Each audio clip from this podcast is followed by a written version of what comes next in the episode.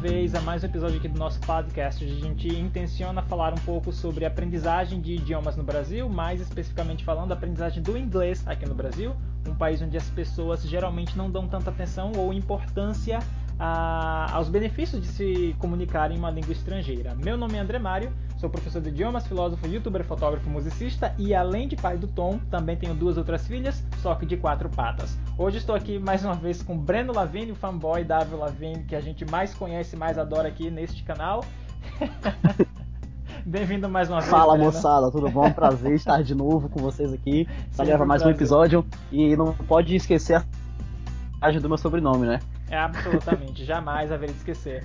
Como vocês sabem já daquele episódio anterior. Exato. Pode falar. Só para concluir a apresentação de Breno, Breno é engenheiro químico, né, Breno? Acho que praticamente, praticamente já é, né? Então já é engenheiro químico para Já se pode falar. Já se, já pode, se pode falar, falar isso. Né? Exatamente. Né? Formado praticamente aí. Já TCC Federal. quase entregue. É, exatamente. Então já tem, já tem propriedade para dizer, confia em mim, TCC eu sou quase engenheiro. entregue, então a gente pode dizer.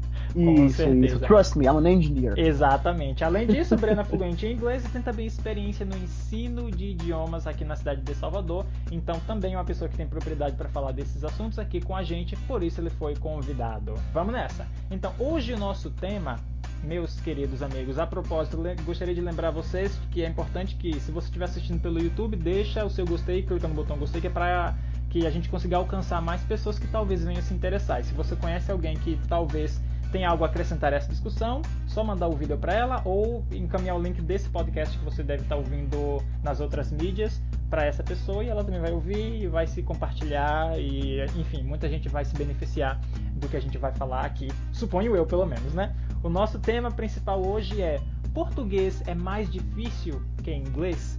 E por que, que essa pergunta é pertinente? Bom, uh, durante a minha trajetória enquanto professor ou, ou durante a minha trajetória enquanto indivíduo falante de outros idiomas, eu sempre ouvi as pessoas que não falam outros idiomas levantarem e dizer com toda a propriedade que português é a língua mais difícil do mundo.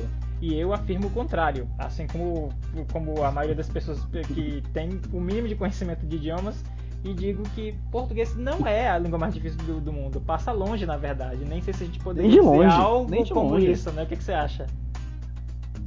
Nem de longe.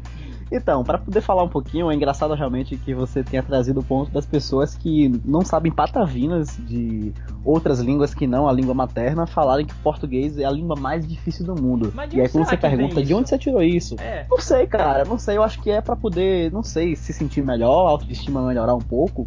É. Não faço a menor ideia. Porque é dito Eu muito na escola que a é gente tem uma gramática complicada tal, e não sei o que, mas ainda assim há outras línguas que tem também É, então. um nível gramatical um pouco mais complicado, mas isso Exatamente, e outra difíceis, coisa. né?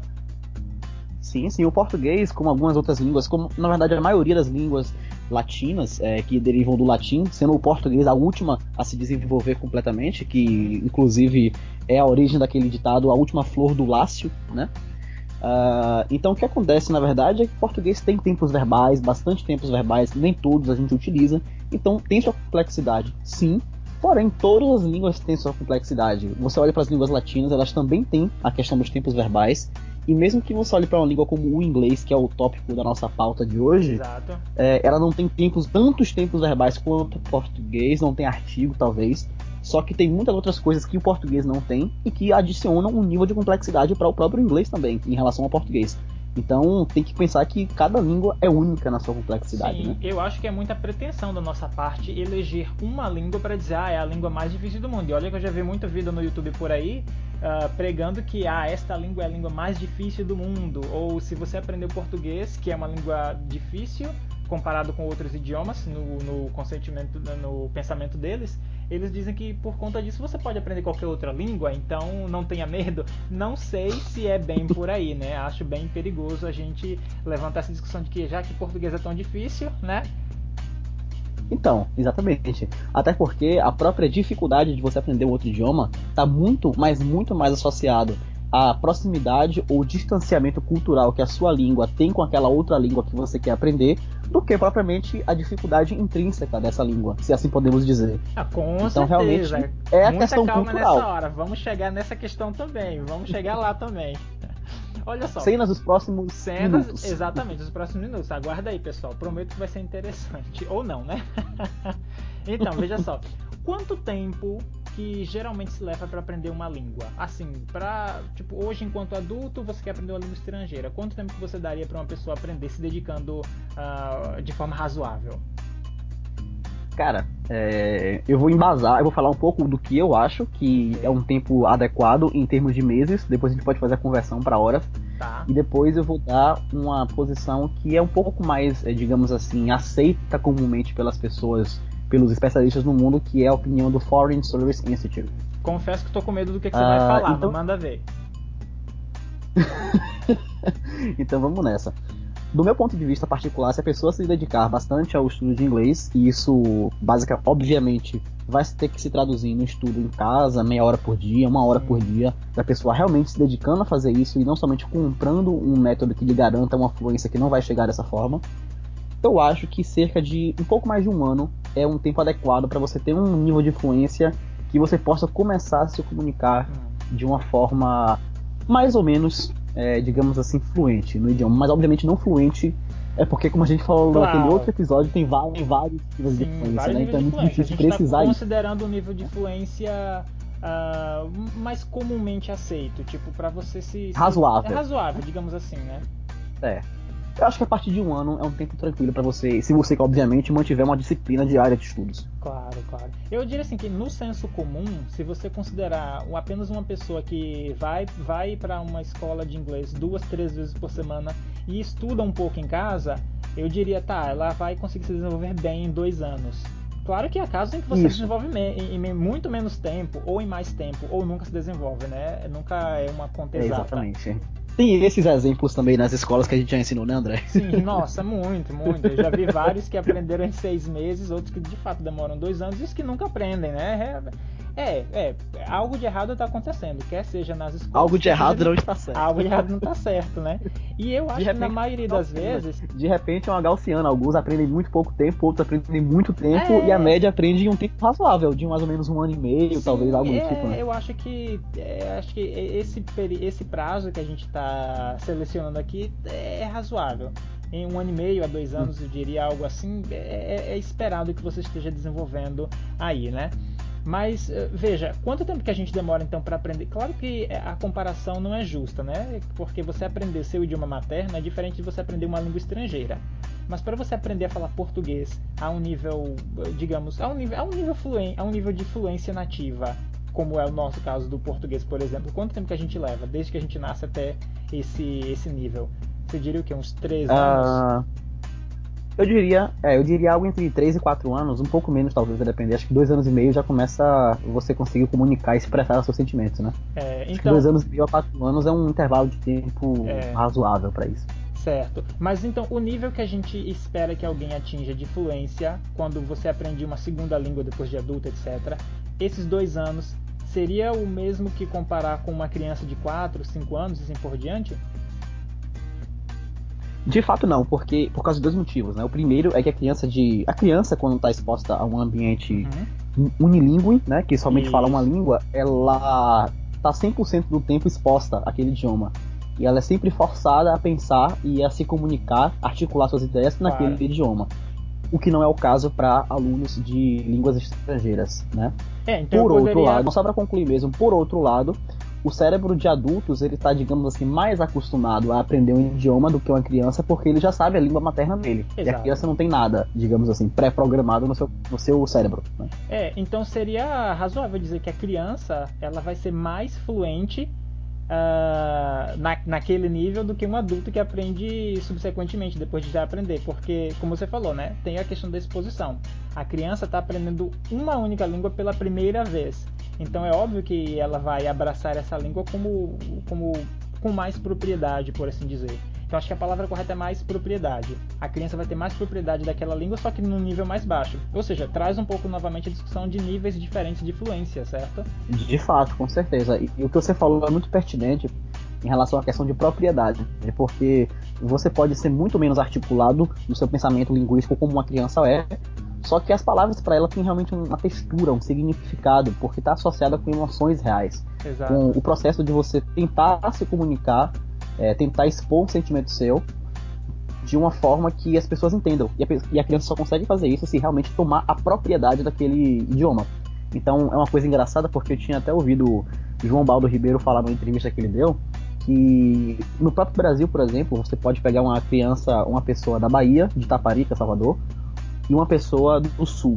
Né? Certo. Então, vamos supor que a irmã da pessoa, tanto na Bahia quanto no Sul, seja a Gabriela. Na Bahia, como a gente tem um pouco o costume de utilizar o, o artigo definido antes de nomes próprios, certo. então quando você falar para uma criança da Bahia, a Gabriela, vai ser muito mais difícil para a criança da Bahia realmente sentir algo associado à sua irmã do que se você falar Gabriela, sem sim. um artigo definido. E o contrário é válido para criança do sul do país, né? Sim, sim. Então claro. realmente é uma propriedade, é uma significação que a criança dá. É, você me deu algo a pensar, realmente. É, eu não havia pensado por essa, por essa via, mas isso está tá, tá bem ligado a, a onde a criança está inserida, né? Então ter a propriedade, o nível de propriedade que você vai ter com, com o idioma está ligado diretamente a onde você vive, claro. E isso, nossa, eu tô, tô, tô formando, está ao vivo, tô formando aqui agora um, um pensamento interessantíssimo sobre linguística. Muito boa colocação. Acho que vou ter que depois voltar e pensar um pouco mais sobre, sobre esse ponto em específico. Nossa, interessantíssimo. Mas ah, enfim. Ah, fico ó, feliz. É, fico feliz em ter Foi muito bom, foi muito bom. Eu, eu, eu particularmente estou aqui. Você, você, como a gente diz em alemão, você me deu um, um inseto de, de ouvido. Mas ó, até agora o que, a gente falou ah, é sobre. É, se aplica a, a qualquer idioma né? Ou seja, a propriedade que você obtém quando você está aprendendo a língua pela primeira vez enquanto idioma materno e a propriedade que você também vai desenvolver, só que vai levar mais tempo, apesar de que você vai falar em dois anos, se tudo correr bem, se você vai falar em dois anos, você vai desenvolver mais tempo para ter, para desenvolver fluência, para desenvolver uma propriedade maior e assim por diante. Mas no que, o que diz respeito à língua específica, uma língua determinada específica, será que a gente pode afirmar que uma gramática complexa tornar automaticamente uma língua mais difícil, porque assim, eu não quero dizer que alemão, por exemplo, é uma língua mais difícil que, que inglês. Mas evidentemente a gramática alemã tem uma complexidade um pouco mais, uh, um pouco maior que o inglês. Isso por si só transforma o alemão em uma língua mais difícil que o inglês?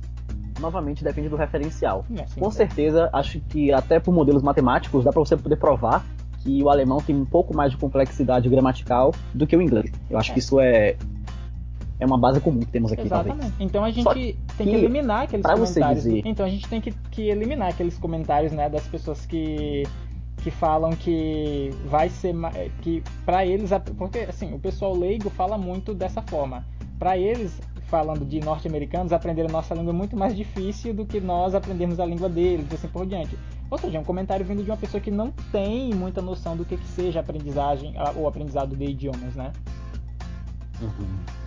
Sim, com certeza. E a dificuldade. Daí para você, tipo assim, você tem a complexidade de uma língua intrínseca e ela existe. As línguas realmente não são, não estão no mesmo nível de complexidade, então cada língua tem uma complexidade gramatical própria.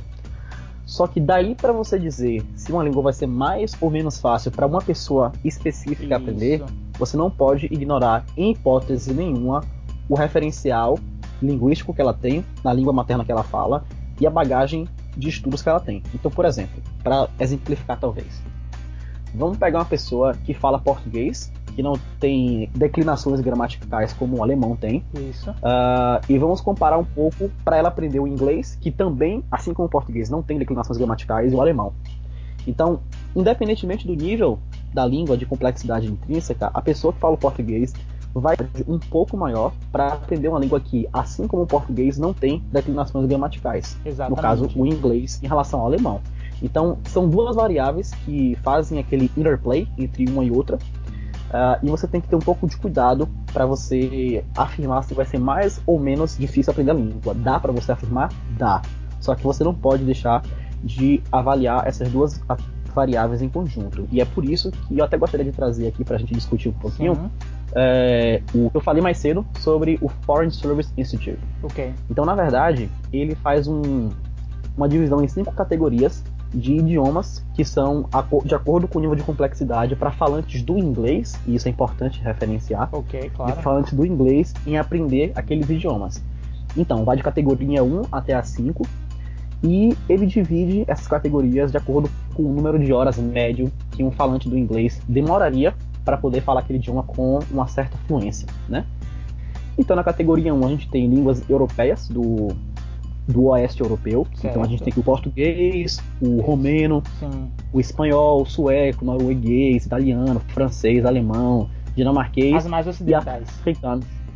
Exatamente. E africanos, que na verdade, por mais que seja uma língua da África, é uma língua derivada do holandês. Então, Isso. tá na mesma categoria. Claro. E aí vai aumentando um pouquinho de complexidade, né? De acordo com a complexidade intrínseca, gramatical e a distância cultural com o inglês. Né? Então a gente tem na categoria 2 o alemão, que embora seja uma língua europeia Isso. ocidental, ela tem a complexidade, como você falou, maior do que o inglês, né? E assim vai aumentando. Quanto maior a diferença cultural, mais difícil, mais horas vai demorar para o falante do inglês aprender. Então acho que é bem interessante a gente olhar por, isso, por esse lado também.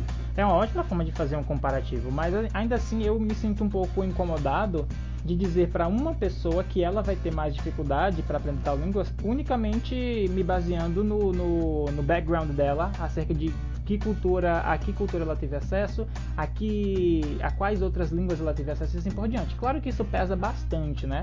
Mas no que diz respeito à língua, eu, eu pelo menos tendo, enquanto indivíduo, a, a encarar cada caso isoladamente. Porque, por exemplo, uh, eu conheci várias pessoas que nunca tiveram acesso a, a línguas, uh, por exemplo, a, a, línguas que derivaram mais do russo, sabe? Como. Qual, qual é um exemplo que eu estava pensando? O finlandês, por exemplo, que está muito mais para russo do que para línguas escandinavas. Ah, Isso como o finlandês, por exemplo. Certo. E no primeiro momento que ela teve contato, ela aprendeu de uma forma muito rápida. Agora eu não sei também se foi porque ela estava morando no país, mas é claro que essa é uma coisa que eu não quero trazer para discussão agora, porque tá, eu também vou de encontro a isso, a ser mais fácil aprender uma língua quando você está morando no país. Isso seria uma outra discussão muito grande. Mas de todo modo, eu me sinto incomodado em afirmar que alguém, por exemplo, um norte-americano vai ter mais dificuldade com o alemão do que ele teria, por exemplo, com o francês sabe? Que são duas línguas que se ajudam mutuamente, não só em vocabulário, mas também em estrutura. Então, apesar de, reconhecer totalmente o sentido que isso faz, eu traria inclusive essa discussão para a questão da, da pronúncia. Porque assim, se a gente aqui, enquanto falamos de português, a gente diz que uma pronúncia difícil torna uma língua mais ou menos difícil, é a mesma coisa de dizer que uma gramática mais complexa torna uma língua mais ou menos difícil e assim por diante. O mesmo discurso, a mesma coisa. Então eu junto esses dois subtópicos num só sabe? Porque assim, veja, uh, sueco é uma língua muito fácil no que diz respeito à gramática. Já não posso dizer a mesma coisa da pronúncia, entende? Então, será que para falantes do português, ou seja, onde nós não temos os sons específicos do sueco, será que vai ser mais difícil para a gente aprender aquela língua? Será que para alguém que que advém do inglês como língua materna vai ter mais dificuldade para aprender o português que tem sons nasais que eles não têm nas mesmas letras que nós temos e assim por diante? Bom ponto, excelente o que você falou. Então, realmente, a gente tem que ver, talvez, esses estudos, essas comparações, sob o ponto de vista de uma média. Realmente, é uma média populacional. Sim. Então, quando você coloca na mesma categoria, por exemplo, deixa eu voltar aqui na categoria 1. Quando você coloca dinamarquês, holandês, francês e português na mesma categoria de dificuldade, realmente você está assumindo muita coisa por trás disso, né? Exatamente. Então, eu acho que isso é bom, isso é interessante do ponto de vista de uma média, no sentido de que, ó, o falante médio do inglês vai ter tal, tal e tal dificuldade para aprender esses tipos de idiomas diferentes, certo. entendeu?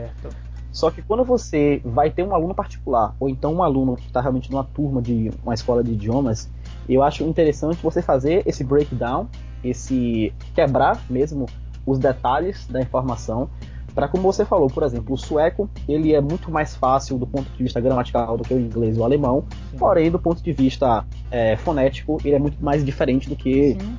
É bem mais complexo para a gente, sabe? Para nós que falamos português ou para quem, quem fala inglês como língua materna. Sim, ele parece cantado, né? Eu percebo Nossa, uma certa bastante, musicalidade bastante. do sueco nas línguas escandinavas, né? É. Uh, de repente, vamos pegar esse exemplo do sueco. Como é uma língua um pouco cantada, assim, claro que isso é termo nada técnico, né? Mas como é uma língua um pouco cantada em, em relação ao espanhol, é, ou ao francês, ou ao português diferente. de Portugal. Exato. Talvez uma pessoa no Brasil que tem uma inteligência, uma habilidade musical maior do que uma outra pessoa no próprio Brasil, aprenda um pouco mais facilmente a fonologia do sueco do que a outra pessoa que não tem tanta coisa musical desenvolvida em si mesma. Então, realmente, o interessante é você sentar com a pessoa, destrinchar quais são os pontos fortes e fracos dela, fazer uma análise de SWOT para a pessoa Sim. e mostrar, com base nisso, os pontos fortes e fracos de aprender o idioma. E aí você pode fazer um match um pouco mais é, detalhado e preciso para aquela pessoa. Realmente, pensando dessa forma, torna, torna a discussão mais justa, né? No que diz respeito a eleger o que, que seria mais difícil para aquele indivíduo. Então faz, faz todo sentido para mim. Agora, uh, trazendo para o ponto principal, que era que a gente começou como uh, trazendo o português como uma língua mais ou menos difícil do mundo, né?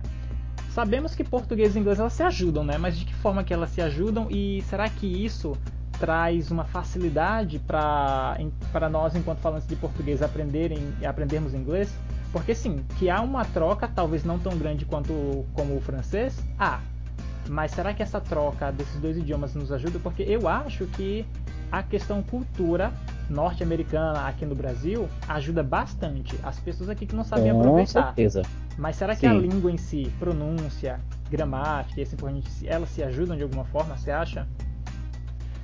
Cara, o que eu posso dizer é que quando a pessoa, se a pessoa tentar eliminar a questão de influência cultural de um país sobre outro, eu acho que a questão fonética no português e no inglês tem diferenças, mas eu acho muito parecido, certo? Então a gente tem sons que tem no português e que não tem no inglês, como sons nasais das vogais, an, e, i, um. É verdade. E ao contrário também é verdade, né? Você tem vários, vários fonemas no inglês que não tem no português, como o TH, é. enfim, alguns não, outros veja, também. Veja os sons nasais das vogais que é eliminado uh, onde em português a gente colocaria, né?